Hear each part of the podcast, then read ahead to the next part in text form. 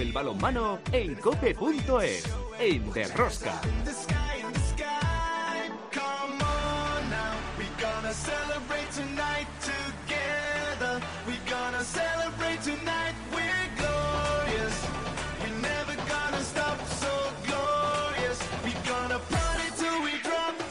Hola, hola, ya estamos aquí otra semana más con todos vosotros. ¿Qué tal estáis todos, amantes del balonmano, seguidores de Rosca? Se disputó la decimotercera con la tercera eliminatoria de la Copa del Rey a partido único y ya conocemos los ocho equipos que estarán en el sorteo de los cuartos de final. Barcelona, Sinfín, Cangas, Logroño, Atlético Valladolid, Torre la Vega, Guadalajara y Ademar de León. Han caído Granoller y Cuenca. Se jugará del 5 al 7 de mayo en Santander. La Copa Sobal en León la ganó un año más el Fútbol Club Barcelona, decimosegunda Copa Sobal consecutiva, se dice pronto.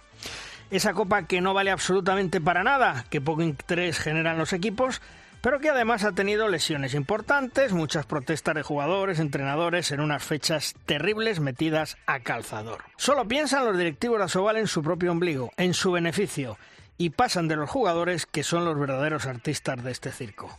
Esta semana regresa la Liga Somal ya en su recta final. Y esta semana se disputan las competiciones europeas masculinas de los octavos de final de la European League. Mañana martes, Vidasoa Sporting de Lisboa y Balonmano Granoller Arus de Dinamarca. En la división de honor femenina, todo sigue igual. El Veravera como líder destacado y le siguen en un pañuelo Costa del Sol Málaga y Rocasa Gran Canaria. En las competiciones europeas se jugaron las semifinales ida del European Cup Balomano Elche 22, Atlético Guardés 23. Interesante, interesantísimo estará la vuelta en Galicia. Todo por resolver. Como veis, otra semana más tenemos muchas cosas que contaros. Os recomiendo no os perdáis ni un solo minuto del programa. El balomano. ¡Empezamos! En el control de sonido Álvaro Español, en la producción del programa Belén Díaz de Arce, al frente de toda esta maravillosa y generosa familia apasionada del mundo del balonmano, Luis Malvar. En Cope Vale, Juan Carlos Amón. Hola, Juan Carlos. Hola, ¿qué tal a todos? Muy buenas. En Cope Logroño, Chema Jodra. Hola, Chema. ¿Qué tal? ¿Cómo estáis? Bueno, ¿cuántos efectivos os quedan? Porque cada día se lesiona uno, ¿eh? Eh, creo que tengo una llamada perdida de Miguel Ángel Velasco y creo que está preguntándome, quiere preguntar cómo estoy de forma para ver si puedo jugar un poquito. Que vayas calentando, vamos, ¿no? Vamos, vaya, vaya, vaya. No, a ver, si es que esto es eh, como todo, el año que que te sale todo cruzado, pues te sale todo cruzado y ya le puedes dar las vueltas que le des, que la ley de Murphy se cumple y si no se cumple, pues es todavía más fuerte, pero bueno un desastre. Pero bueno, nada, es, es lo que toca. Hombre, lo único, lo único positivo es meteros en, en, la Copa Rey, ¿no? Bueno, sí. Eh, te va, ahí, eso, va, va sorteo, eso te iba a decir, digo, va sorteo. Ya, pues ya habéis elegido, ¿no, Barça? Eh, no, pero tú fíjate este último uh, pasado, esta última eliminatoria, ¿no? Que no, no estaba el Barça. Y hay sorteo, y tú dices, bueno, no está el Barça, ¿cuál es el siguiente, en el, vamos a decir, en el escalafón, ¿no? El de Granoller. El pues Granoller. Ese le toca, pues ese le toca a Logroño. Ya está, lo que luego le has ganado, ¿no? Pero, pero bueno, pero te quiero decir que en lo que es el, el sorteo, pues, pues así es. Eh, lo leas cuando lo leas en el sorteo pues siempre el Barça Logroño. Bueno, pues vamos a la primera tertulia. Vamos a hablar de la actualidad del balonmano. Si quieres conocer toda la actualidad del mundo del balonmano, descárgate de Rosca en cope.es.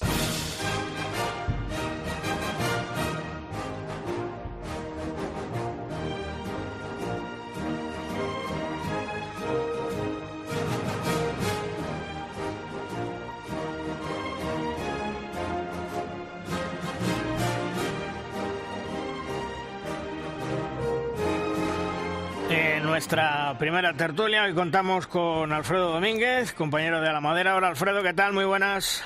Hola, muy buenas Luis. Y también Edu Goyón, nuestro periodista analista de lujo. Hola Edu. Muy buenas, Luis, muy buenas. Bueno, eh, ¿por qué empezamos? ¿Por la Copa del Rey, que estábamos hablando ahora con Chema y con eh, Juan Carlos Amón, o por eh, esa Copa Sobal que, en fin, más vale no, no comentar ciertas cosas? Si os parece, vamos con lo que yo creo que tiene más importancia, que es la Copa del Rey, una Copa del Rey donde se han clasificado Balonmano Logroño, Cangas, Torrelavega, Atlético Valladolid, Guadalajara, Ademar de León, el Fútbol Club Barcelona y, por supuesto, el organizador, que es el Sinfín. Yo no sé, Alfredo, pero a mí me parece que es un, una Copa del Rey mm, del perfil bajo por los equipos que se han clasificado, porque se han quedado fuera, pues eh, conjuntos como Cuenca, como Granoller, y que algún pequeño, depende del sorteo, mm, le puede dar hasta Europa. Sí, eh, es lo que precisamente se estaba comentando el miércoles por la noche cuando se vio, el miércoles jueves, cuando se vio, por ejemplo, la, en la clasificación de Guadalajara o la animación de, de Granollers y de, y de Cuenca, como bien comentabas, que eh, si cuando las bolitas, cuando se haga el sorteo y sobre todo cuando sin fin elija camino, porque eh, al final el formato del sorteo es que sin fin elija camino del cuadro, pues eh, podrá darse de que equipos que están ahora mismo luchando por el descenso, tipo Guadalajara, Valladolid, Cangas, tengan esa opción seria de estar a, dos partidos de meterse en Europa, con lo cual, eh, teniendo en cuenta, como tú indicas, que va a ser una copa a lo mejor que por nombre de perfil bajo, puede ser muy interesante y puede ser ese fiel reflejo que lo que venimos hablando, que del segundo para abajo todo puede pasar y en, ese lado del cuadro en la copa yo creo que, va a ser el fiel reflejo. Sí, y, Edu, oportunidades para los pequeños que en otras ocasiones no han tenido. Pues sí, la verdad que, se presenta una fase final en ese, en ese aspecto muy, muy atractiva. Eh, no me equivoco, de los ocho primeros de la Liga Sobal actualmente, solo van a estar cuatro en esta fase final, con lo cual pues bueno, pues hay estas oportunidades para esos cuatro equipos que están en una zona un poco más baja en la, en la liga y, que, como bien decía Alfredo, en función de cómo se dé el cuadro, en función de dónde salga el Barça y, en qué parte del cuadro se sitúe el Sinfín, que presumiblemente será en la zona contraria del Fútbol Club Barcelona, pues va a haber una, una parte de cuartos y semifinales donde va a estar muy, muy abierta y, cualquiera, bueno, pues va a tener opciones reales de, meterse en, en la, en la final de una competición que la verdad que, que, está siendo muy bonita. En los últimos años, pues bueno, nos ha dejado buenos partidos la, la Copa del Rey y, esta última semana en estos, en estos octavos de final, perdón, pues ha sido una, una clara muestra. El, partido que, que, con más claridad se, resolvió fue el Logroño-Granollers y, y aún así hubo momentos muy apretados en el partido. El resto fueron por dos un, o un gol de diferencia. Incluso el Cangas, que tuvo que, que, disputar un partido duro en la pista de un equipo de plata, pues tuvo que resolverlo en la prórroga, con lo cual la verdad que ha sido una buena ronda de, una competición que, está muy abierta y, que yo creo que vamos a ver una fase final muy bonita, sobre todo por esa zona del cuadro en la que no ya está el Club Barcelona. Recordemos que va a ser del viernes 5 al domingo 7 de mayo, que va a ser en Santander.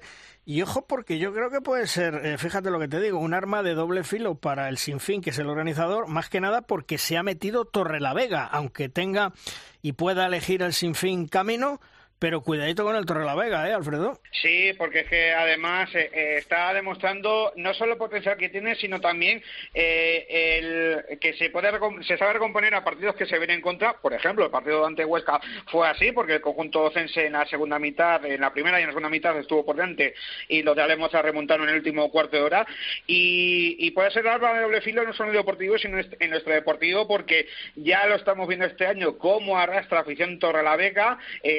Estoy vamos, más que seguro de que eh, medio Torre la Vega va a ir a Santander ese fin de semana a apoyar a los suyos y, según cómo se, se, pueda dar el cuadro, remarco, eh, podemos ver en algunos momentos el, Palacio de los Deportes de Santander que parezca más el Vicente Trueba de Torrelavega que el propio, eh, la propia cancha de Santander. Así que vamos a ver y Torrelavega puede, puede ser sin duda alguna el año para ellos. A mí hay una cosa que realmente, desde mi punto de vista como local del Atlético de Valladolid, me preocupa y es que haya equipos que tengan todavía mucha labor por hacer, mucha plancha, y hmm. que piensen que la clasificación para esta final a 8 les ha salvado la temporada. Eh, yo creo que la Copa del Rey es algo que pasa todos los años y en la que te puedes clasificar todos los años, incluso estando en plata, pero salvar una categoría a mí me parece que debería ser el objetivo número uno de todo el mundo. Em, yo no sé exactamente, no he hablado con nadie, no sé cuál es ahora mismo la planificación deportiva y, emocional del Atlético Valladolid, pero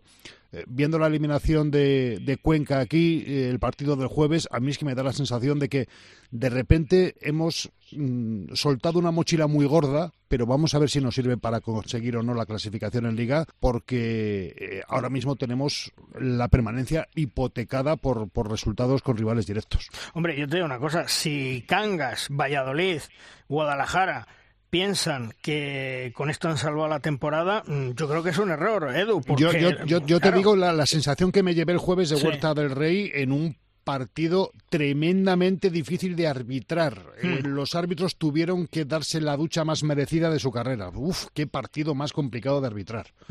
Eh, yo decía, Yo- Edu, que, yo que es un error, ¿eh?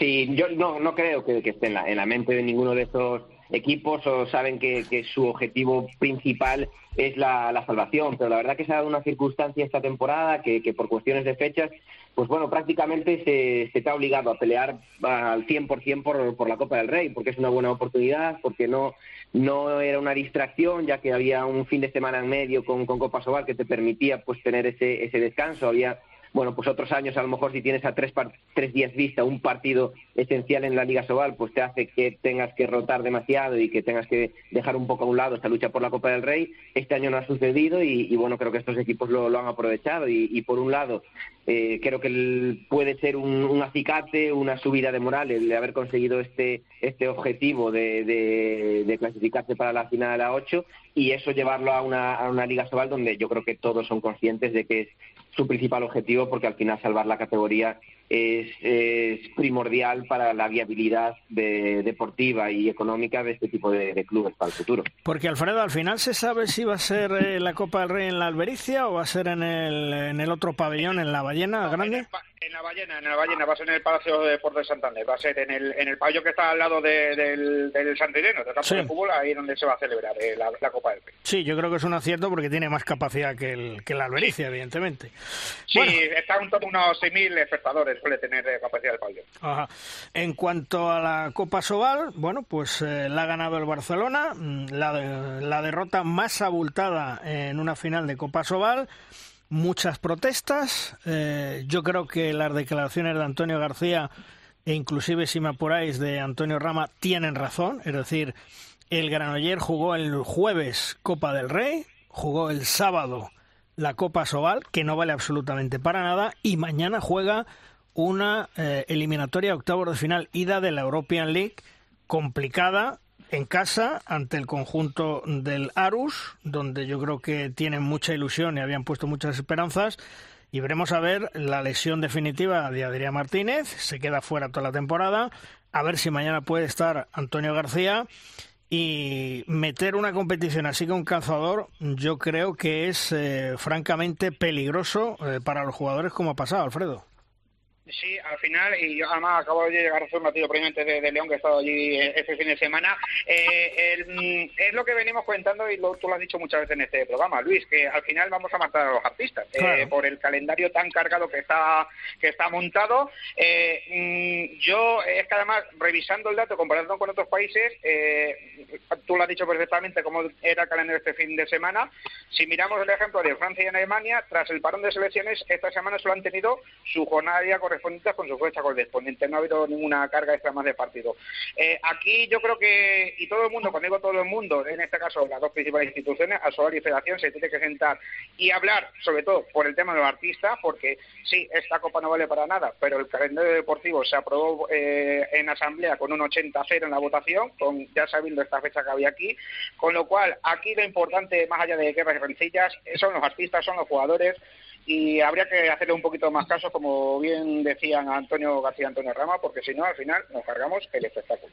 Porque el Granoller Edu mañana eh, ha perdido muchas eh, posibilidades, porque veremos a ver cómo está Antonio García. Sí, la verdad que le, le- le hacemos un flaco favor a- al, al balonmano español colocando eh, competiciones de estas características en fines de semanas como, como el, el que hemos visto este, este fin de semana. Por un lado, porque no es el mejor momento, yo estoy completamente de acuerdo con las declaraciones de, de Antonio García, que, que para lo mucho que cuesta para equipos como Granollers clasificarse para un evento como la, la Copa Sobal, pues tener que disputarlo en una semana como esta no es lo más beneficioso y aún por encima pues le estamos metiendo una carga de partidos y además de partidos de relevancia días antes de jugarse una eliminatoria muy importante en, competición europea cuando al balonmano español le interesa que los equipos españoles vayan pasando de, ronda, con lo cual estamos poniendo piedras en nuestro propio camino, cuando además sabemos de la relevancia de seguir ocupando puestos altos en el ranking de la EHF para seguir garantizando puestos en Europa.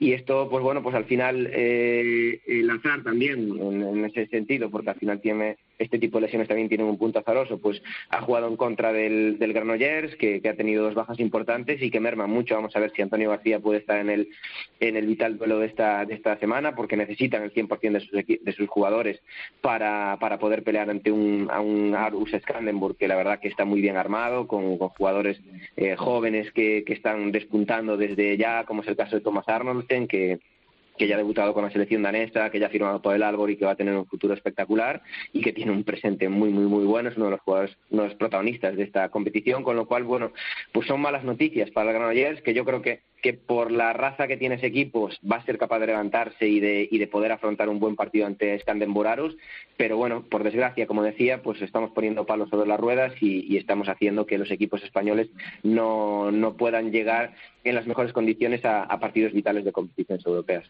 Pues ojalá, ojalá. Una competición que no recibe un solo elogio, que solo recibe reproches, que todo el mundo ve eh, que estorba, con permiso en el calendario, eh, ¿no es para darle una vuelta y plantearse que a lo mejor esa competición no tiene razón de ser. Pero si es que vamos a ver, este es un torneo sin sentido, metido eh, en fechas con calzador. Eh, no tiene importancia en los medios de comunicación. Quejas de jugadores, de entrenadores. Un pabellón con 5.200 que tiene de capacidad, y tú, Alfredo, que dices que se está allí, me lo podrás corroborar. Dicen, dicen, porque a mí por otro lado me comentan que se inflan eh, las entradas, que ha habido un máximo de 3.400, cosas que, bueno, vamos a decir que sí, que haya una media entrada, pero es incapaz el Ademar de León de recibir a un Fútbol Club Barcelona en una final de la Copa Sobal y no llenar el Palacio de los Deportes? Esto eh, precisamente a mí me lo ha comentado gente de, los otros clubes, de los otros tres clubes con los que me he cruzado en pasillo y demás, y, también remarcaban eso de que un torneo como este, o sea, un, torneo, sea como sea, más allá de la importancia que, pueda tener o no, eh, que juegue el equipo local, que tengas enfrente al, al día de hoy el mejor equipo de Europa y no sea capaz de llenar el pabellón, por mucho de que ah, justo antes haya, haya, jugado el equipo de fútbol en el estadio de Ademar, eh, no sé, eh, a mí el Ademar tiene que darle vueltas a la hora de promocionar este tipo de eventos porque si no eres capaz de llenar eh, un torneo que organizas tú en casa, mal vamos. Oye, eh, y por cierto, antes hablábamos a micrófono cerrado Juan Carlos eh, Amón y yo. Eh, ¿Qué pasó con el speaker, tú que has estado ahí presente? ¿Qué, pasa? ¿Que era muy imparcial o qué? Sí, en el partido de Marc Granollers, eh, pues sobre todo en la segunda mitad, cuando el partido estaba muy ajustado, ponía constantemente y continuamente sonidos un poco para, vamos a decir, más calentar, incluso momentos de hasta mofar al rival y a los colegiados. Y por eso incluso hasta el propio Antonio García en redes sociales lo, puso después del partido, con lo cual, de bueno, eso también se tendría que hacer mirar, incluso la propia Sobal, que la organizadora del torneo, le tenía que, imagino, haber dado un poco de atención, porque incluso en el partido de ayer eh, mm, lo continúa haciendo, pero bueno, en fin, eh, eh, se, delata por sí solo los protagonistas. Bueno, pues vamos a desearle suerte al Granoller, suerte al Vidasoa mañana en esos partidos de la European League, octavo de finalidad, porque no nos olvidemos de una cosa, hasta ahora los equipos españoles dependían y se beneficiaban de los puntos que daba el Fútbol Club Barcelona. Ahora el Barcelona va por su carril, que es la Champions League, y el resto de equipos españoles van por su carril, como es la European League. En función de lo que saquen, en función de los puntos que tendrán, que se podrán clasificar, que no se podrán clasificar, que España tendrá tres plazas, que España tendrá dos plazas. Mucho cuidadito, que creo que eso no lo han medido los sesudos dirigentes de Asobal, porque eso sí, les gusta mucho que vayan a Europa, pero a partir de ahora hay que sudar la camiseta y ganarse los puntos para estar en las competiciones europeas. Alfredo, un abrazo hasta otro día. Un abrazo, compañero. Hasta la próxima. Edu, gracias por estar con nosotros. Nos escuchamos otro día. Un abrazo. Un abrazo, Luis y compañía.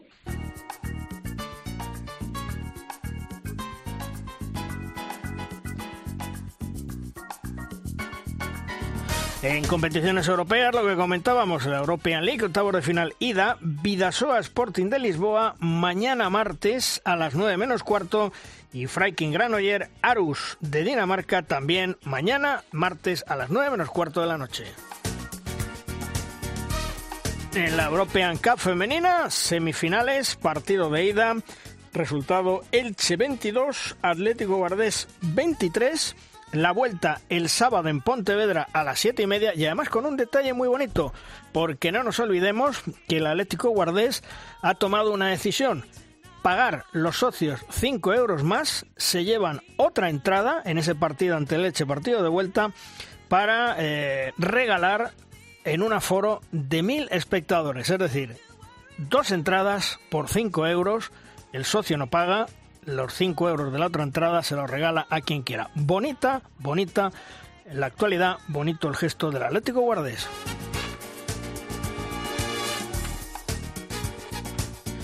Y en Derrosca es el momento de nuestra firma invitada y la firma nos llega de la mano de Víctor García Pillo, un entrenador que conoce a la perfección el mundo del balonmano y que sabe con sus comentarios poner los puntos sobre las IES. Hola Pillo, ¿qué tal? Muy buenas. Hola, buenos días a todos, Luis. Bueno, Pillo, ¿sobre qué nos hablas hoy? Bueno, vamos a hablar sobre un par de cuestiones tácticas del último de Mundial que llamaron mi atención así especialmente, ¿no? Bueno, pues vamos allá. Bueno, pues como decía, repasando datos y notas del pasado Campeonato del Mundo, hubo dos situaciones tácticas del juego de ataque que aparecían resaltadas en rojo.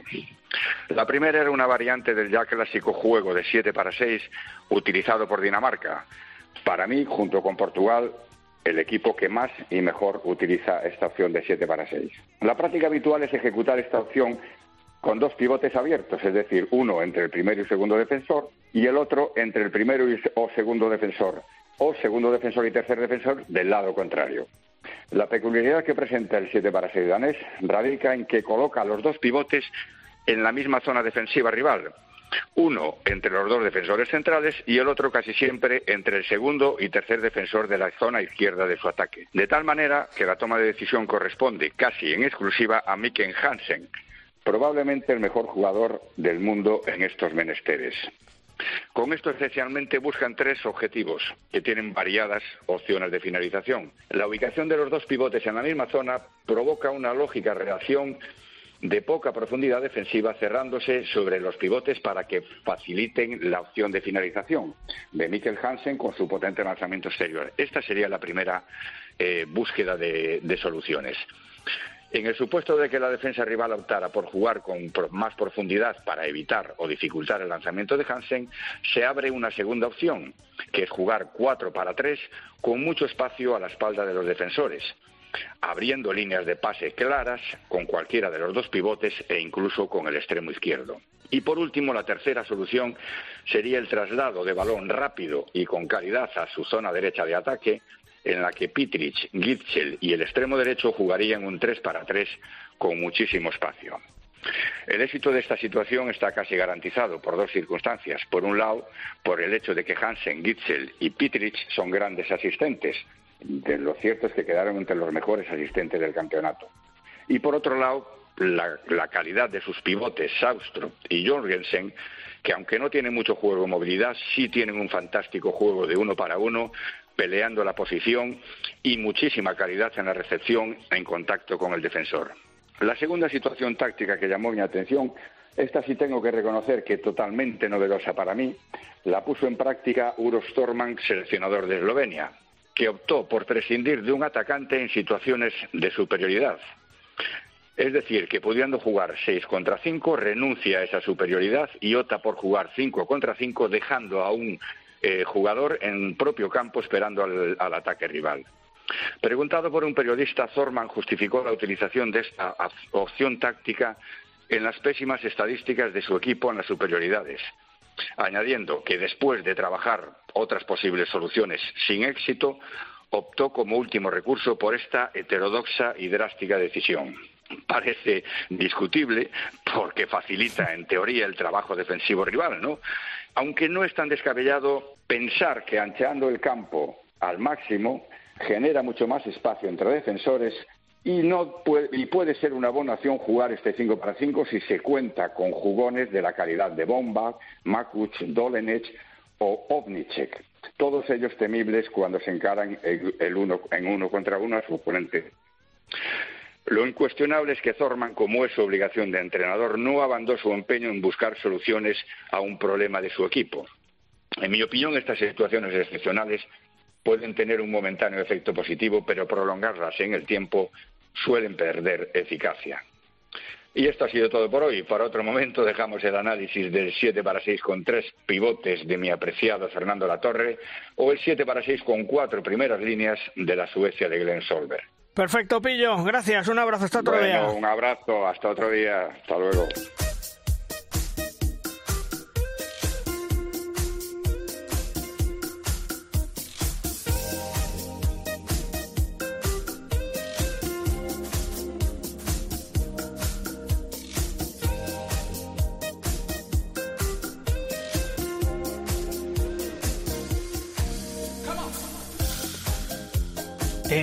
Mar de León esta temporada está siendo un conjunto, yo diría que muy regular, con actuaciones a las que no nos tiene acostumbrados. A principio de mes se reunió la Junta Directiva con Manolo Cadenas, técnico de la de para hablar de la crisis de resultados y las causas del bajo rendimiento del equipo. Parece que el equipo ha reaccionado y encara las últimas 10 jornadas de liga, pues diría que con otro espíritu.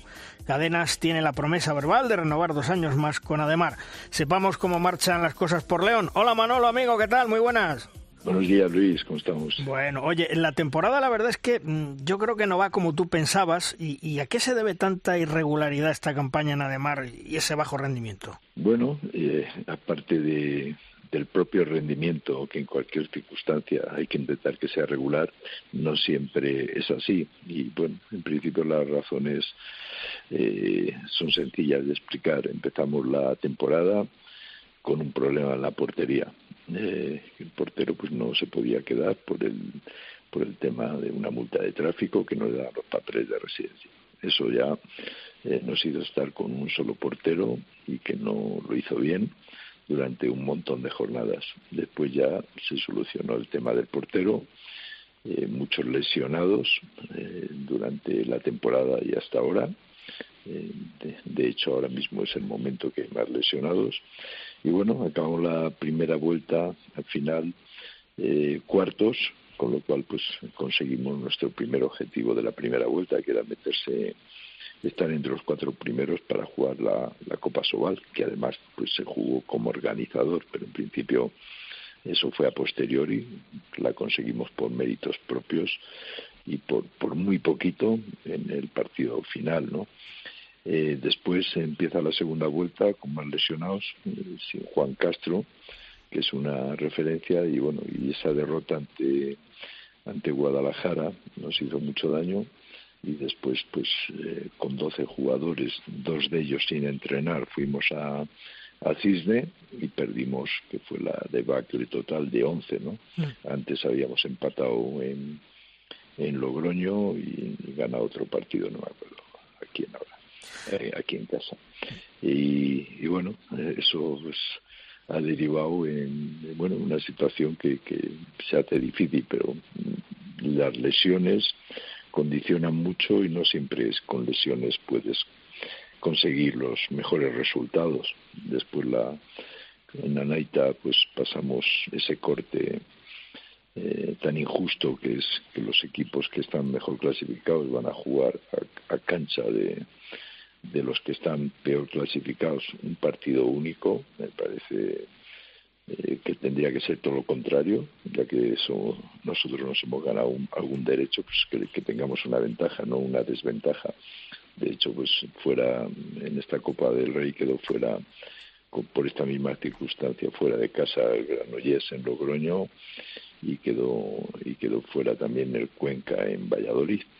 Y bueno, y llegados al punto de jugar esta Copa Sobal pues que al no clasificar para Europa no deja de ser un espectáculo deportivo, pero que porque juegan los cuatro mejores de la primera vuelta y de hecho pues ha tenido buena expectación y buenas cosas, pero bueno, la Copa Sobal el Barça pues mata la, la competición en el, en el buen sentido de balonmano porque juegan a otro nivel. Y pero bueno por contra una competición que siempre quieres que sea igualada es imposible. Y aparte que si no clasifica para Europa pues resta eh, totalmente la le quita un poco la, la, salsa. Y aquí pues bueno jugamos bastante bien con Granollers que venía pues de un partido muy duro y jugado el jueves y este partido fue el sábado eh, contra nosotros eh, ganamos a Granollers jugando bien.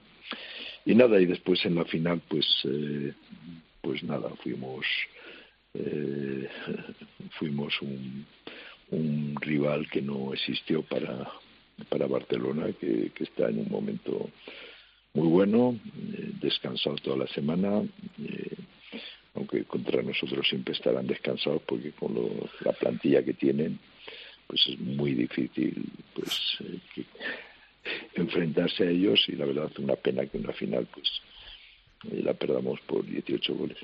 Manolo, eh, a mí lo que realmente me preocupa, y me imagino que, que a vosotros los técnicos, que sois lo que verdaderamente lo sufrís, nos estamos y digo, me meto en el ajo, ¿nos estamos cargando o se están cargando a los jugadores con tantas lesiones? Las lesiones que tienes tú, las lesiones que tiene Granollers, las lesiones que tiene Logroño. Es decir, eh, yo mantengo desde hace tiempo una teoría. Mm, se están cargando a los artistas de este circo con tanto partido, con tanta intensidad, porque al fin y al cabo los que ponéis eh, el circo son los jugadores y los entrenadores, y nos lo estamos cargando. Qué duda cabe que, es totalmente cierto. O sea, vamos a poner eh, el, ejemplo más drástico, ¿no? El Granollers que, que tiene que atender dos competiciones que no es fácil y, está brillando en ambas. Eh, resulta que al final la, la, mala distribución de partidos le, pasa, le va a pasar factura. De hecho, fíjate, juegan el jueves un partido eliminatorio para ir a la Copa del Rey contra nada menos que contra Logroño, en campo contrario. El viernes viajan a León y el sábado se enfrentan contra nosotros para jugar la final, para intentar llegar a la final de la Copa Sobal. Y ahí pues cae lesionado eh, gravemente Adrián y Antonio pues parece que tiene una contractura a ver si puede jugar. Un desgaste total, sino, y menos mal que no se metieron en la final, pues si se meten en la final y después resulta que el martes tienen una eliminatoria europea donde ahí estamos con esto el balonmano español. Y resulta que el propio balonmano español no le ha facilitado las cosas sino todo lo contrario para que juegue esta eliminatoria. Antiguamente incluso ha habido etapas que cuando jugaba el Barça Copa Europa hace años no había ni jornada entre los dos partidos hablo de la competición antigua entre los dos partidos eliminatorios y ahora resulta que, que a Granollers eh, tiene que jugar en seis días tres partidos y estuvo a punto de jugar cuarto porque si nos hubiese ganado nosotros hubiese tenido que jugar contra Barça. Es, es imposible y aparte que el propio balonmano español tal como están las cosas que, que solo podemos eh, competir en Europa pues eh, por, por presupuesto y por nivel deportivo con, el Barça. Y, tenemos otro equipo que se ha clasificado que lo está haciendo fenomenal y no le damos no, no le damos no es que no le demos ventajas es que le eh, lo matamos. Pero bueno yo no sé quién exactamente tiene todo el, el poder o si se puede hacer algo más pero seguro que algo mejor de lo que de lo que ha sido planificado esto seguro que sí se puede hacer. Sí, porque además si a eso le sumamos, Manolo, que cada vez eh, hay menos balonmano en España porque lo practica menos gente, estamos eh, con graves problemas que los dirigentes tienen que sentarse, hablar, mirar sobre todo al futuro y no mirarse el ombligo. Exactamente, yo creo que, que, que, que desde los organismos, llámese federación, llámese clubs, tenemos que preocuparnos más de la, de la promoción del balonmano, de que el balonmano lo practique más gente y lo vea más gente, porque cada vez tenemos menos talentos y hay que captar talentos para que vayan nutriendo ese, esos equipos de base y cada vez, cada vez está siendo más difícil. Eh, mm, cada año pierdes eh, jugadores que se van. La competición española mm, empieza bueno, ya, lo, ya no lo es, pero cada día es menos interesante para los jugadores que por eso se van. Por supuesto que sí, yo creo que, cada vez es más difícil mantener a los jugadores porque los equipos no crecen, sino en general se mantienen en algunos casos o decrecen en otros.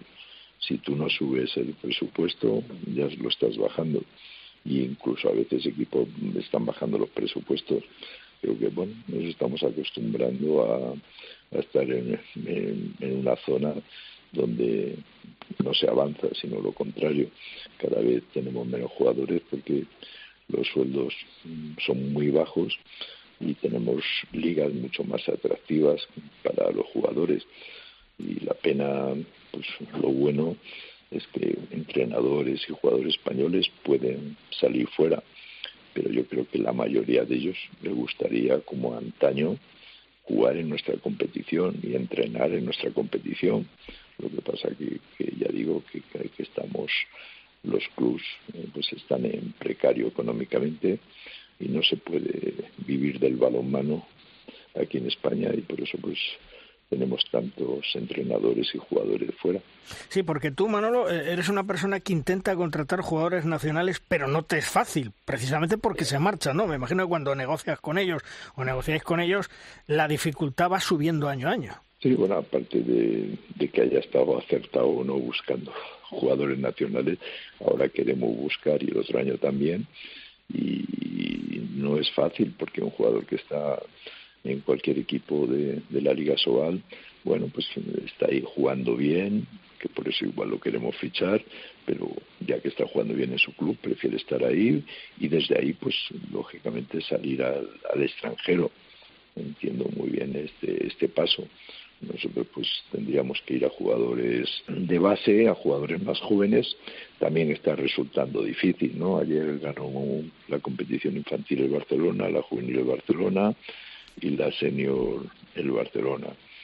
Eh, es muy difícil porque eh, hay, hay, clubs que tienen ese, ese poderío para captar mm, todos los jugadores que destacan ¿no? a nivel nacional.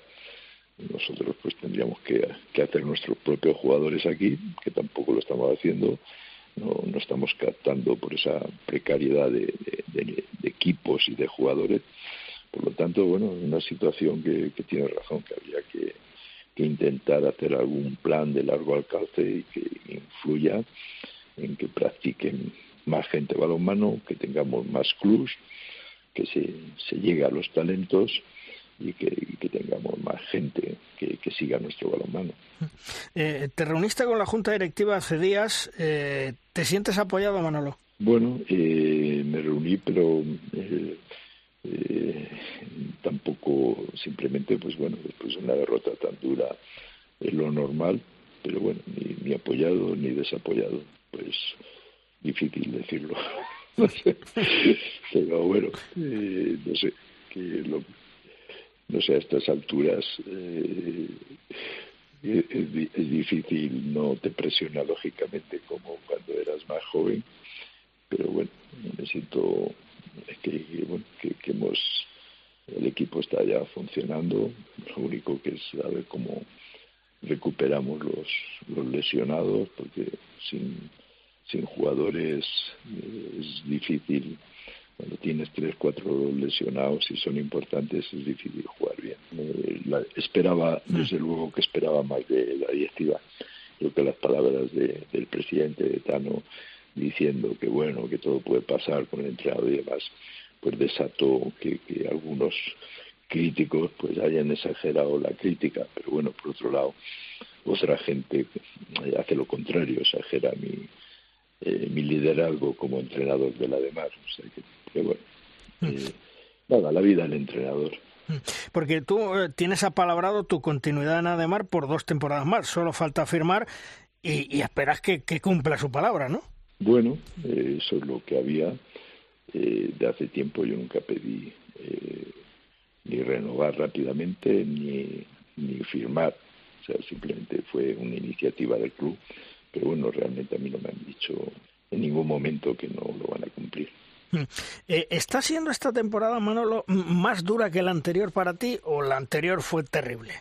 Hombre, la anterior fue terrible porque fíjate, de jugar una final de la Supercopa con el Barça ganando en el primer tiempo y llegando a la parte final con opciones de, victoria, eh, entrando los minutos finales con tres goles abajo y los cinco minutos dos goles abajo, o sea, eh, jugando prácticamente hasta el final, una, una final nada menos con Barcelona, después fue una temporada horrenda, donde, bueno, pues la, hubo también muchos problemas con las lesiones y malas, eh, por mala suerte, no por, otra cosa.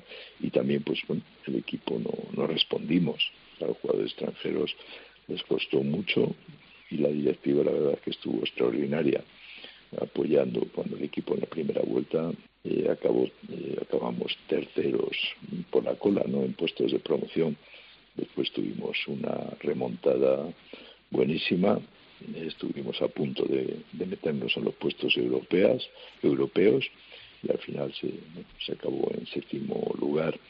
Y este año pues intentamos eh, cambiar algunas cosas, pero bueno, también hemos tenido unos problemas con, con el tema este de la portería y con las lesiones que no nos han ayudado, independientemente de que eh, pase lo que pase, pues siempre hay que competir.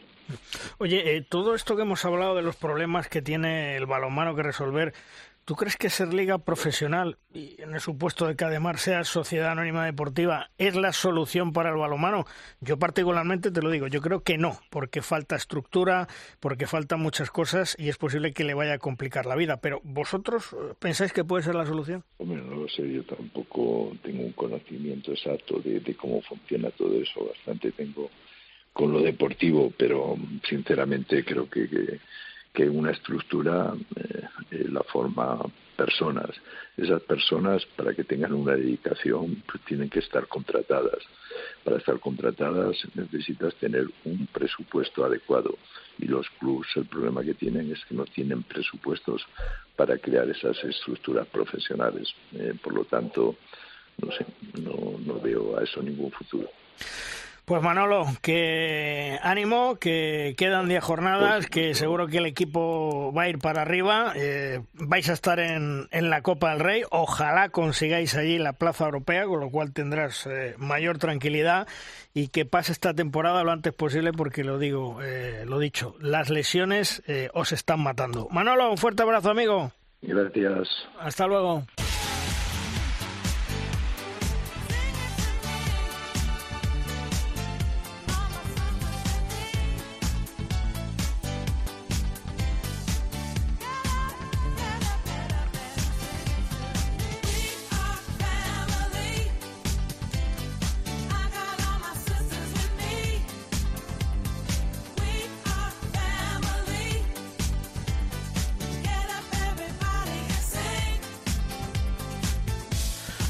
Equipo ucraniano del motor Zaporoya, a pesar de la guerra, sigue jugando, disputando partidos en la segunda división de la Bundesliga germana y además está clasificado para los octavos de final de la European League. Durante todo este tiempo de guerra, muchos cambios, muchas sensaciones, pero siguen adelante. Con ellos un jugador español, el cordobés Carlos Molina, que les ayuda y su compromiso es total. Ahora viven todos en Düsseldorf y mantienen el balonmano ucraniano vivo. Hasta Düsseldorf nos vamos. Hola Carlos, ¿qué tal? Muy buenas.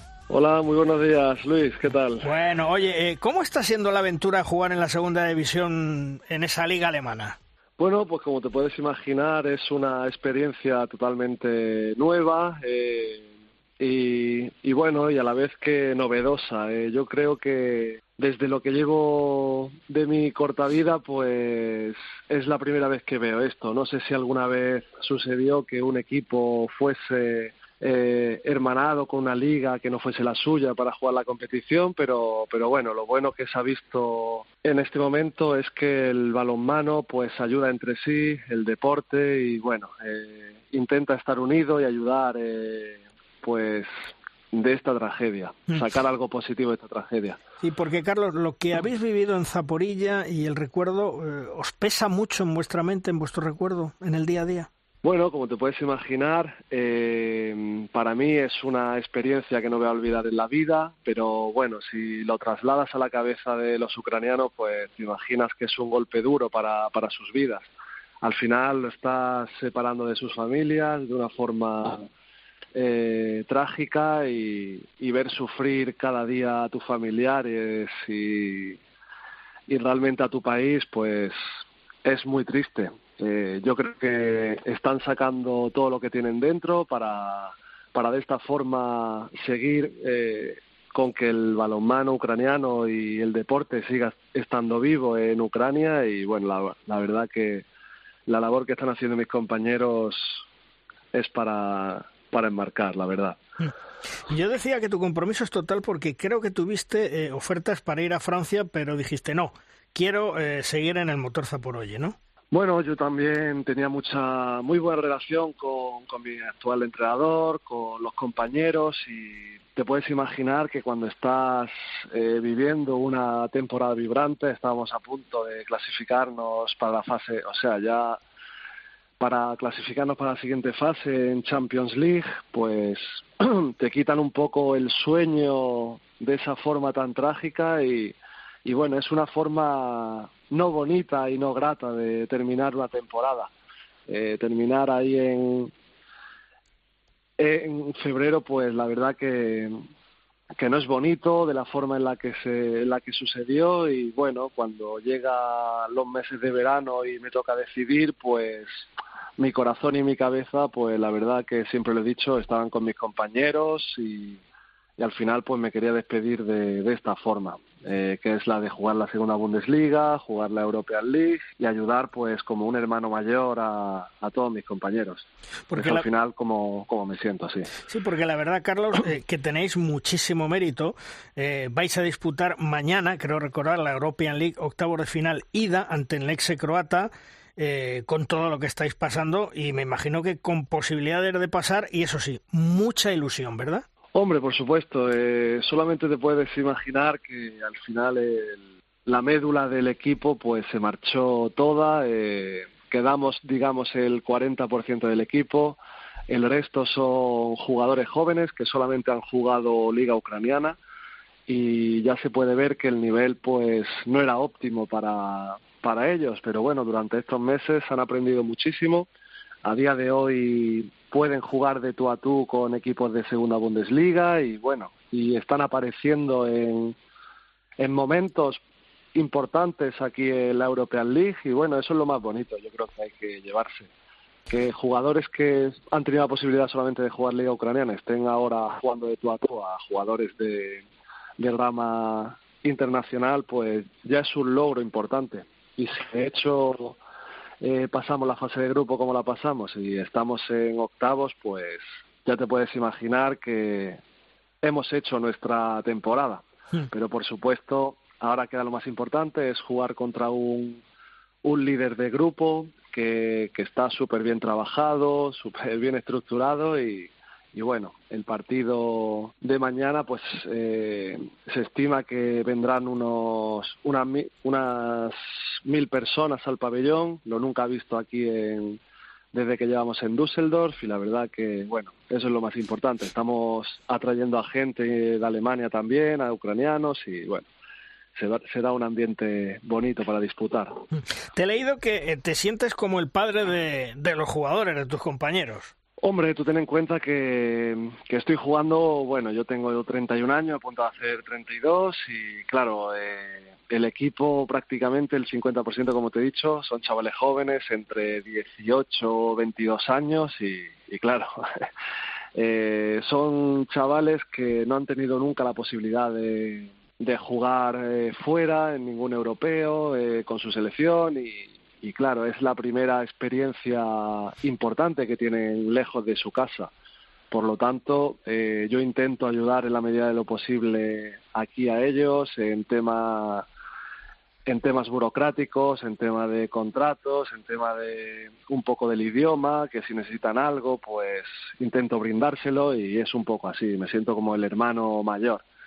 Ellos están inexper inexperimentados, o sea, eh, así que bueno, toda ayuda es poca, sí. Eh, los jugadores eh, están, me imagino que muy pendientes de sus familias. En algún momento, a lo mejor, pues eh, tienen esa sensación de refugiados. ¿Eso se nota a la hora de jugar o cuando uno salta a la cancha el chip cambia? Hombre, por supuesto que cambia, pero yo cuando hablo con mis compañeros, ellos la verdad que, que su, su objetivo número uno es el de volver a, a Ucrania. Ellos aquí pues se sienten, a ver, eh, sí que es cierto que, que le dan todas las ayudas, pero no se sienten como en casa, se sienten desplazados, no se sienten en su zona de confort y eso pues muchas veces eh, pesa mucho. Es evidente que cualquier deportista cuando el árbitro pita el comienzo del partido pues se le olvidan todas las tonterías y va a morir en el campo, ¿no? Pero pero bueno, yo creo que ellos tienen una fortaleza innata, eh, son súper patriotas y, como te he dicho, eh, no debe ser fácil para un chaval de 18 años salir de su país en estas condiciones y, dar el do de pecho. Yo lo hice con 17 cuando marché al Barça, y, pero evidentemente eh, no eran ni mucho menos las mismas condiciones. Y aún así fue difícil, pues no me quiero imaginar para ellos. Eh, la próxima temporada creo que el motor Zaporoye, el equipo se traslada a Eslovaquia, eh, a una ciudad a 20 kilómetros de la frontera con Ucrania y que allí jugará la liga. Eso mm, pues puede ser un plus más para, para el equipo, ¿no? Hombre, yo creo que es un paso importante para todos los ucranianos. Bueno, son todos, excepto yo, sí. Pero ya están, sí, a punto de llegar a casa. Eh, tendrán la posibilidad de ir a, a la ciudad más cercana, que es Uzgarod, a reunirse con sus familias. Y bueno, yo creo que ya el siguiente paso después de Eslovaquia, eh, si todo va bien y, y, la historia y el futuro lo permite, pues será volver a Ucrania. Exacto. Pero yo creo que es el ambiente más óptimo para, para ellos. Ajá. Oye, y de cara a la próxima temporada, eh, ¿tú tienes intención de seguir? ¿Vas a escuchar ofertas? Eh, ¿Qué tienes pensado? ¿O todavía no te has planteado nada? Bueno, evidentemente todo deportista se plantea su futuro. Yo ahora también estoy esperando a, a otra, a una, a un, a un bebé. O sea que, que la verdad que tanto a mi mujer como a mí nos gustaría tener un, un futuro un poco más estructurado, eh, no ir de aquí para allá. Eh, yo se lo pedí a mi mujer eh, eh, este año sobre todo, que tenía ganas de estar con, con el equipo ucraniano, quería estar con Motor, quería terminar de esta forma. Eh, también dije a otro medio de comunicación que había dado un salto atrás en, en el tema deportivo, pero, pero bueno, esta experiencia para mí es para toda la vida y necesitaba hacerlo y, y bueno, pues ahora evidentemente estamos escuchando ofertas, nos gustaría pues estar más cerca de la familia, más eh, con un poquito más de, ayuda. Llevamos ya siete años fuera y, y, claro, también el estar lejos de casa pues va pesando con, con, los años. Bueno, de todos modos yo creo, Carlos, que, que, después de tu experiencia, aunque fueran unos partidos la temporada pasada en la Liga Sobal con el Sinfín, y además dejaste un buen recuerdo, eh, ofertar de la Liga Sobal de equipos yo creo que no, no, no te van a faltar. No, no te faltan. Eh, o sea, de hecho tengo algunas y tengo muy buena relación con algunos presidentes de los clubes y ellos me van tanteando.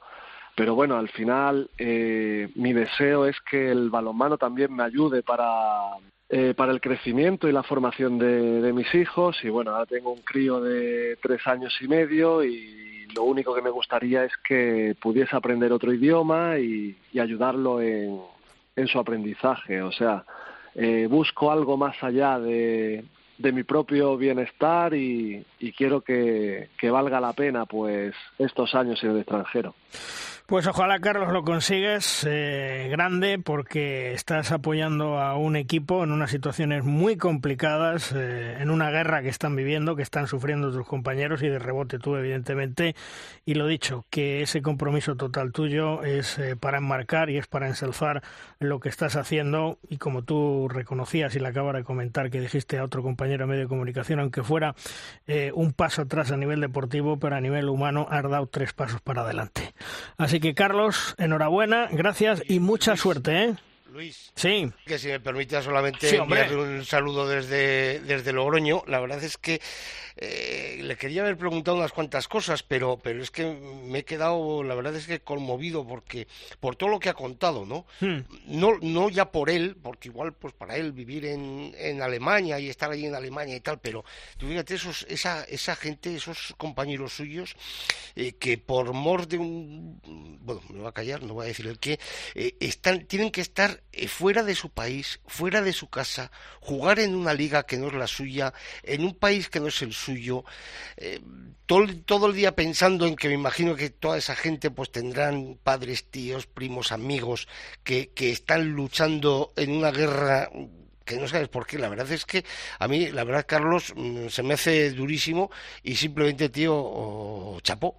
Y poco más te puedo decir, ¿no? Que vamos a decir los demás que estamos aquí, que podemos ir a tomarnos unos vinos a Laurel o, o dar una vuelta por, por Pucela como Amón o, o, o, tal, ¿no? Y entonces, claro, piensas, piensas esto de una gente que, que hace un año, eh, y tú lo has vivido, eh, vivía como nosotros, y, o mejor, o, o, o, algo peor, o, similar, ¿no?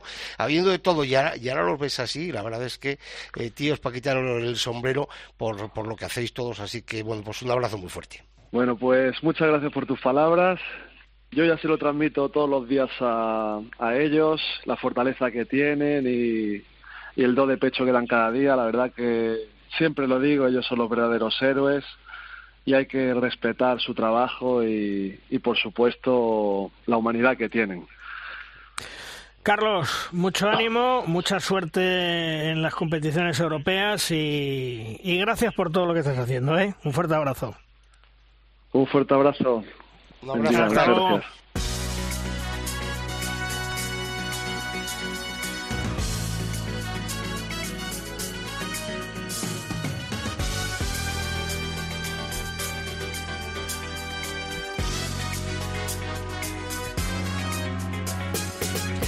Suena la sintonía, eso nos indica que es el momento en derrosca de nuestra sección La Pizarra de los grandes especialistas. Se abren las puertas del aula, nos acomodamos y escuchamos con interés lo que nos cuentan. Esta semana con nosotros Jesús Rivilla, uno de los preparadores físicos con más prestigio en nuestro país y que durante años ha tenido la responsabilidad de mantener en forma a los hispanos. Hola Jesús, muy buenas. ¿De qué nos vas a hablar esta semana en tu pizarra, Jesús? Muy buenas Luis, muy buenas oyentes de Derrosca. Hoy quiero hablar de uno de los elefantes en la sala, esos temas que todos sabemos que son muy importantes, pero que con frecuencia no queremos hablar de ellos. Preferimos ignorarlos. Me refiero a esas habilidades que determinan el rendimiento profesional, incluso el bienestar personal, pero que con frecuencia no añadimos a nuestra formación y entrenamiento diario. El ejemplo más patente es la capacidad de tratar a las personas. Cualquier conocimiento técnico, táctico, de preparación física está supeditado a la capacidad que tengamos como profesionales de transmitir, de relacionarnos, de influir en las personas a las que estamos entrenando. Sin embargo,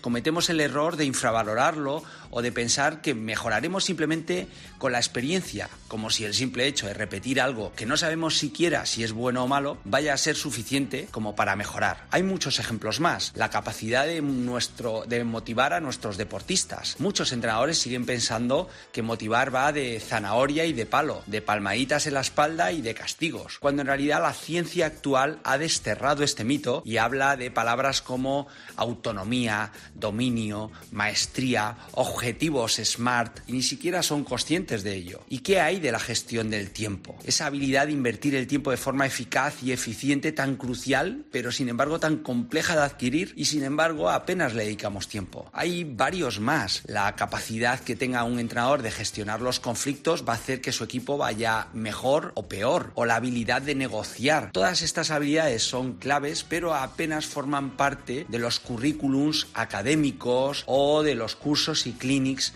que normalmente adquirimos. La buena noticia es que la Escuela Nacional de Entrenadores, con la Federación Española a la cabeza, cada vez más incluye este tipo de temáticas y además los entrenadores que forman en esos cursos están dotados de herramientas para aportar esta información. Sin embargo, lo verdaderamente importante es que los técnicos, es que tú que me estás escuchando, entiendas que es fundamental reflexionar sobre ello, leer sobre ello, estudiar sobre ello y en último término ponerlo en práctica. Espero que esto te motive a hacerlo. Un gran abrazo, seguidores de Derrosca y por supuesto también para ti, Luis. Nos escuchamos próximamente.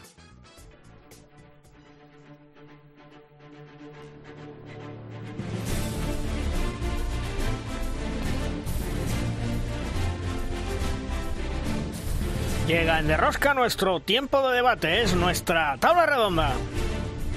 Una tabla redonda que en el día de hoy contamos con dos buenos compañeros, Manuel Espadas de la Tribuna de Ciudad Real y Fernando López Hervás de Movistar Plus. Hola Manuel, ¿qué tal? Muy buenas. ¿Qué tal Luis? Buenos días. Y también Fernando. Hola Fernando, ¿qué tal? Muy buenas Fernando.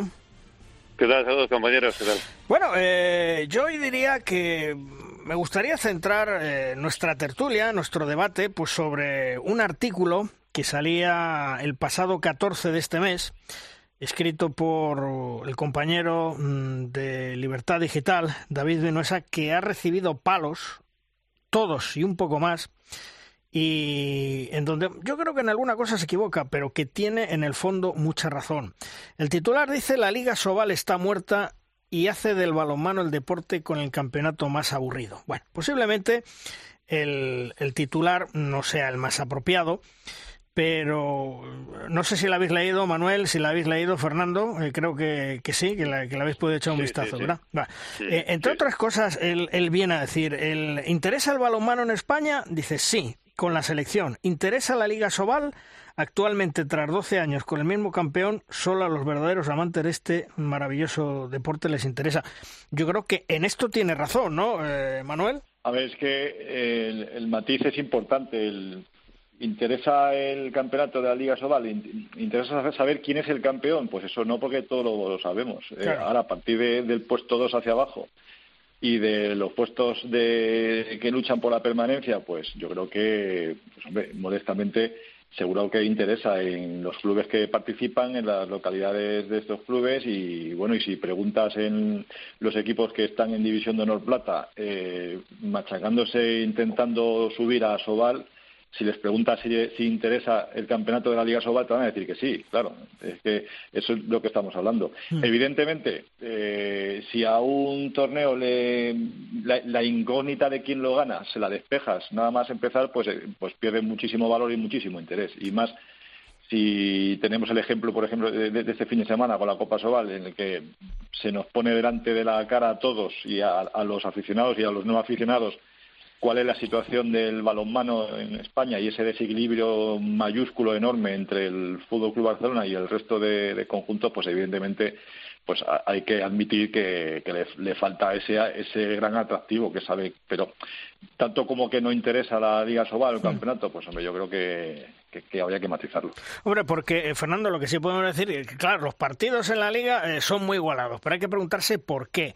Y el por qué es, eh, ¿será porque el nivel ha bajado?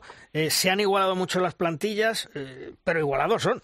Eh, la verdad que al final llevamos muchos años donde el, campeonato es por saber quién es segundo, quién se mete en Europa, quién desciende, quién asciende, eh, pero evidentemente eh, la duda que teníamos, yo siempre lo recordaba, cuando, cuando hacía los partidos en, Movistar Plus, teníamos que hacer encaje de bolillos para saber en qué jornada el Barça, con cuánta antelación iba a conseguir el título de Liga.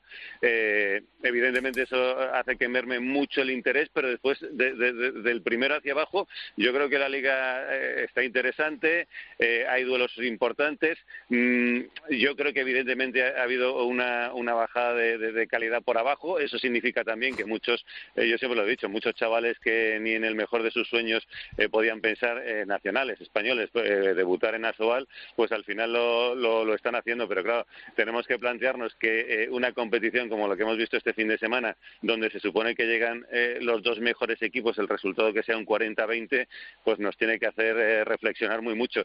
Y después, eh, al hilo del artículo que comentabais, también hmm. yo le pondría el, apéndice de las palabras de Antonio García, ¿no? Eh, claro. si además después los, los calendarios perjudican a los que llegan más renqueantes, a los equipos modestos que han tenido que jugar entre semana eh, Copa del Rey, calendarios cargados y, lógicamente el Barça con una plantilla mucho más amplia se hace un poco un calendario ad hoc para que esta semana la tenga libre, pues pues eh, 40-20 eh, incluso me parece poco poco poco margen, ¿sabes? Para, para los impedimentos que le han puesto al resto de los equipos.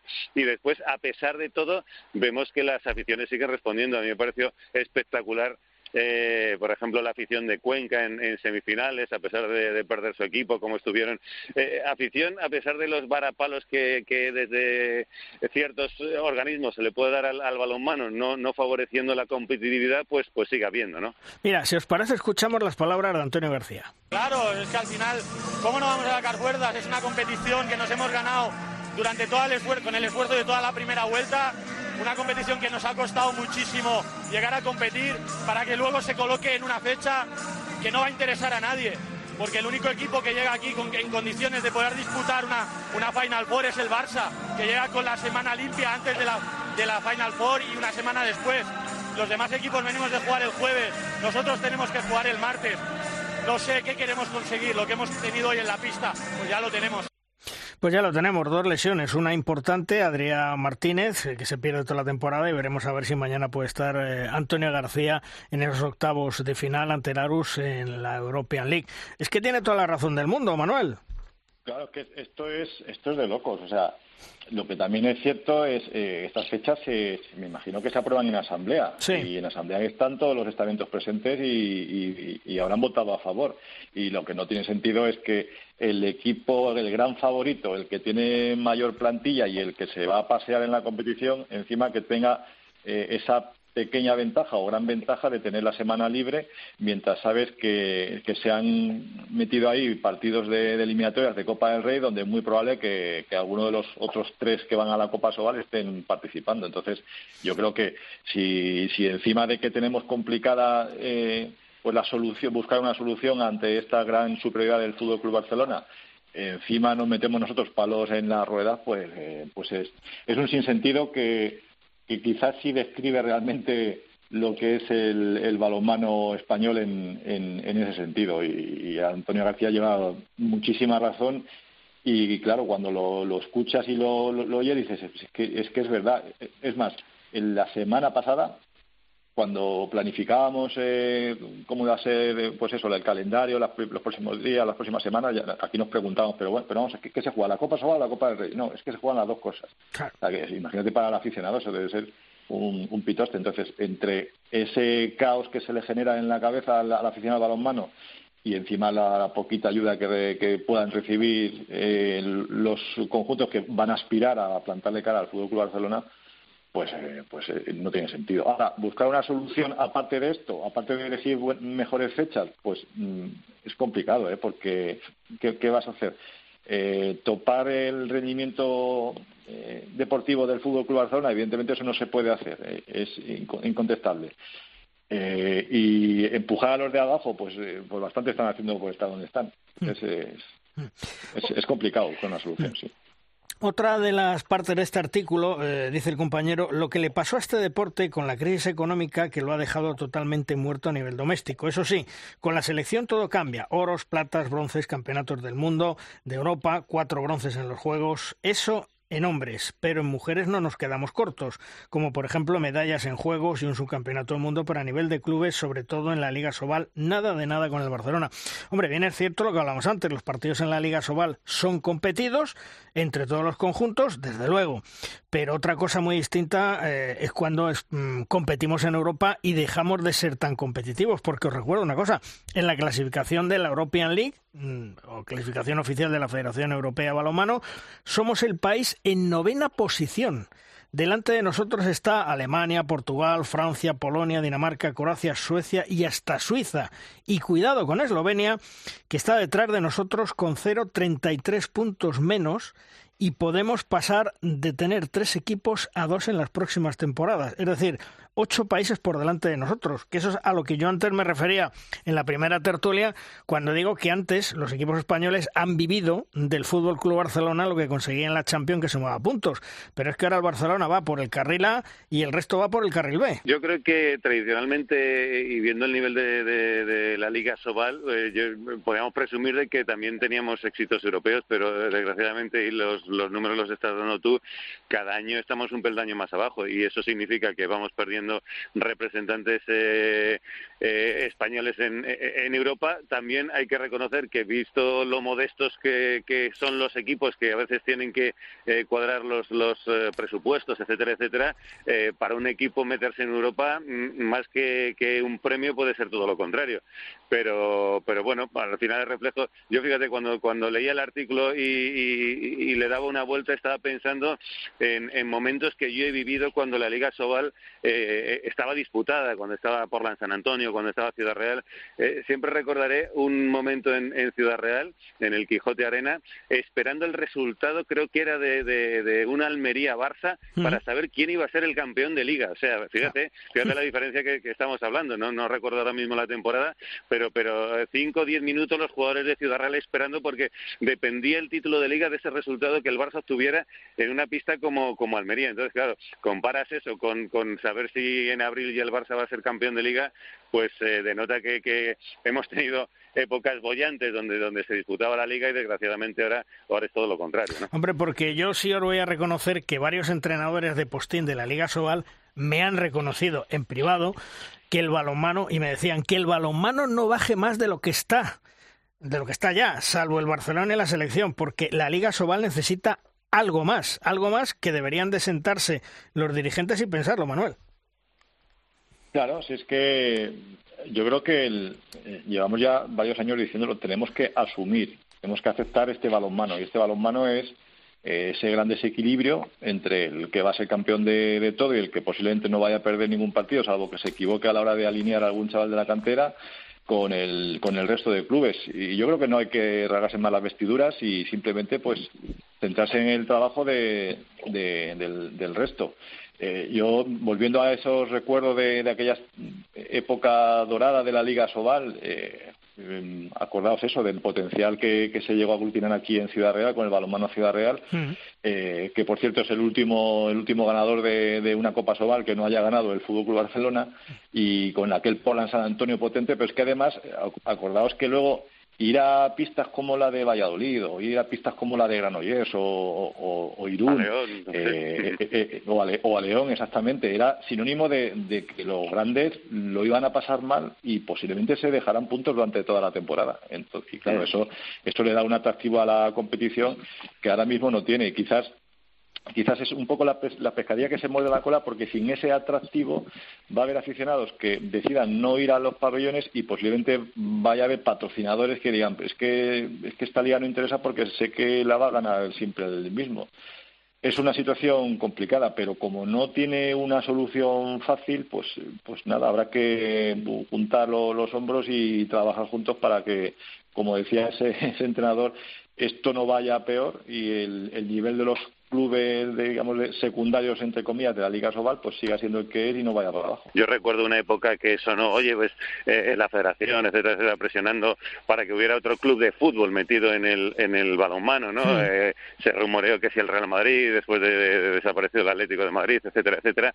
Pero son, son soluciones externas, no muy realistas, ¿sabes? Eh, no sé, no sé, la verdad es que yo, yo estoy con Manuel la, la, solución la había complicado. Yo a veces pienso en un sistema de draft de, de, de, los mejores jugadores nacionales que vayan a los peores equipos para que, pero pero es una situación muy muy difícil. No, esa, esa opción de, de, de, meter al, al me, perdón, eh, de meter al Real Madrid en la competición, eh, la verdad es que yo, yo creo que es muy interesante, pero es que hace años que se intentó y lo intentó precisamente el balonmano sí, Ciudad sí. Real cuando la situación aquí en Ciudad Real se complicó tanto Domingo Díaz de Mera la primera puerta que llamó fue a la de Florentino Pérez y, mm. y obtuvo un no por respuesta tajante además.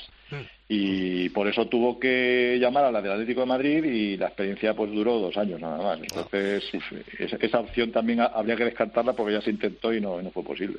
Pero sabes qué es que a ver es que más allá de que la competición que, que la gane siempre el mismo, que el Barcelona esté por encima. El Barcelona está muy por encima de los demás, pero que es que eh, eh, tiene tan poca visibilidad eh, nuestro balonmano. Claro, el, la selección, ¿Qué pasa con la selección? La selección, al margen de que lógicamente lo hace fenomenal y está siempre ahí eh, luchando por los mejores puestos, eh, resulta que en un campeonato, que en unos Juegos Olímpicos, pues es fácil encontrarla. Digo que es fácil encontrarla en cuanto a, a la pequeña pantalla, ¿no? Digo para no para el no gran aficionado que se sienta delante de un sofá a ver qué me ponen y de deportes, coño, ahí bajo, si están los de balonmano, eh, si, ahí si están las guerreras, si están no sé qué, ¿no?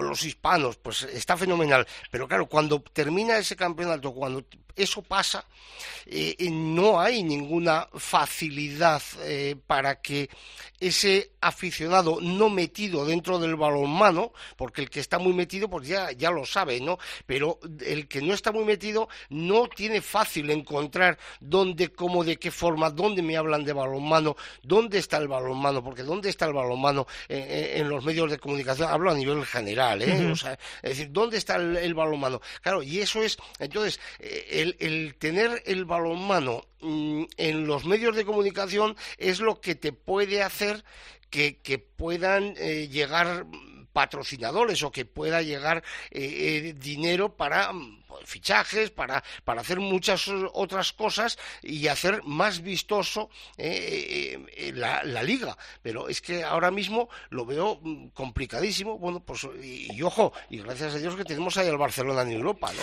Mirar, al aficionado de balonmano, no sé si estaréis de acuerdo conmigo, solo le interesan estos momentos los hispanos las guerreras en mundiales, europeos, en Juegos Olímpicos y por otro lado, la obsesión que tiene la Liga Sobal, que yo creo que se equivoca, es con las redes sociales, redes sociales, redes sociales. Sí, las redes sociales yo creo que son un complemento a otra cosa. Y bueno, la prueba de que esto va cada día a menos es que cada año se marchan más y más jugadores españoles al extranjero. Ahora ya lo están haciendo en la mitad de la liga y se van a la liga francesa y hasta la liga portuguesa, Manuel. El dato ese que has dado tú de que la liga suiza esté, está, esté por delante, sí. Eh, aparte de, increíble, es muy, muy doloroso. ¿eh? Sí, sí. Es muy doloroso. Y, bueno, cuando hablabais de que los hispanos interesan y las guerreras, interesan porque son selecciones de, de alto nivel, sobre todo últimamente los, la masculina, y interesan porque ganan porque ganan torneos y, claro, interesan porque ese alto nivel es porque la mayoría de los jugadores eh, son del Barcelona y de los que están jugando en competiciones eh, extranjeras. Entonces, eh, volvemos a lo mismo, que, al aficionado le, interese el balonmano por la selección española pues no tiene nada que ver con que luego le interese durante la temporada pues la, competición en la, en la Liga Sobal. Porque eh, al final un apunte solo, mira, un, un, síntoma de dónde están nuestros balonmanos, lo ha dicho Luis, es el nivel de importación-exportación. Eh, hace años, eh, todos los años veíamos, joder, a ver qué estrellas vienen este año los equipos españoles, a ver quién ficha el Portland, a ver quién ficha el Ciudad Real, a ver quién ficha el Barça, a ver quién ficha la de Mar León. Ahora es todo lo contrario, a ver quién se nos va. Eh, a ver, eh, de, bueno, hemos visto la, selección española, ¿cuántos juegan en España? no Gonzalo Pérez Vargas, creo que era el único eh, español de la Liga Sobal. Y después, a mí me da mucha tristeza. Tenemos grandes entrenadores entrando fuera de España. Creo que este año termina el contrato de, Juan Carlos Pastor. Y yo digo, joder, sería un lujazo poder recuperarle para la Liga Española. Pero, ¿qué le ofreces a Juan Carlos Pastor, a nuestros grandes entrenadores, a nuestros grandes jugadores para volver a la Liga Sobal? Es que, desgraciadamente, no se les puede ofrecer nada. Y entonces, esto demuestra cuando, cuando estamos exportando nuestros mayores talentos todos los años, eh, pues, pues eh, eh, demuestra dónde, dónde está la liga en estos momentos. Hombre, Fernando, ¿te ibas a imaginar tú cuando dabais los partidos en Canal Plus que jugadores españoles y además de buen futuro se iban a ir a la liga portuguesa, ¿eh? Ni en el más remoto de tus sueños podías pensar, oye, pues, pues, se van a Alemania, ¿no? O tal, pero efectivamente es que ahora hay ligas que, que nos han pasado por la izquierda y que ni en el mejor de sus sueños lo hubieran pensado, Liga Portuguesa, donde te están ofreciendo proyectos eh, más seguros económicamente que, cualquiera de los que pueda haber en España, está claro. Se demuestra que, jugadores salen y se forman y cantera, fijaros los, los hispanos juniors, los hispanos juveniles, van saliendo, pero es que, claro, es que los, los, mejores o cada vez se van, incluso antes, salvo que se queden en, Barcelona, o, pero cada vez se van antes al, a, buscarse la carrera profesional en, en, ligas que no son la española, y es, lógico, claro. Oye, Manuel, eh, ¿tú crees que el fútbol sala está peor que el balonmano para no ser deporte profesional, como se lo han tirado hace unos días? No, no, está creo que bastante mejor, pero efectivamente. Ahí el, problema que tiene el fútbol sala pues eso porque pues hay una división interna entre los clubes que, comen de la mano de la federación y los que comen de la mano de la liga nacional de fútbol sala y y en, la, en cuanto a la votación de la, de la semana pasada, de que se haya echado atrás esa petición de que sea reconocida como liga profesional, pues pues el problema está ahí. Y además, eh, curiosamente, la verdad es que no sé cómo interpretarlo y, sé que hay un, un, malestar importante entre los clubes. Los que han votado también que no se convierta en liga profesional son los propios jugadores de fútbol sala. O sea que fijaos que en todos en todos sitios cuecen y pero a nivel de repercusión y a nivel de organización y a nivel de, de imagen yo creo creo que el fútbol sala está un, mm. peldaño por encima de balonmano. Es, es, que además te voy a decir una cosa, iban de cine yo alguna vez he comentado aquí eh, que a mí me, me, encantaba porque aquí en Logroño hicieron varias eh, cosas hace unos años, eh, me encantaba cómo llevaba el tema Javier Lozano y el gran problema lo han tenido, pues bueno, pues de momento en que han crecido, ha habido ciertas cosas, entra la de por medio, me da igual, yo no le voy a dar la razón ni a uno ni a otro, porque además me da exactamente igual, pero que para que al final hay, hay una guerra y cuando hay una guerra pierden todos. Yo solo os digo una cosa. Eh, la liga profesional Asobal, que están ahí emperrados RQR, que lo van a sacar, les faltan estatutos, les faltan un montón de cosas. Es decir, ahora mismo están en una tierra de nadie. A mí me llega que ya empiezan a ser muchos y digo muchos, no uno ni dos, muchos, los presidentes de equipos de Asobal los que dicen que la liga profesional va a ser un fiasco. Una liga profesional amparada por un tal Albert Solé. Y hasta ahí puedo leer, porque no tengo pruebas y no me permiten decir lo que a fecha de hoy eh, me llegó el pasado viernes a, a mis manos. Insisto, Albert Solé ha sido el que ha puesto toda la carne en el asador para que la Liga Sobal fuera liga profesional. ¿Por qué? Algún día se sabrá. Bueno, eh, la liga profesional de, balonmano, tú Manuel, sigues pensando lo mismo, claro.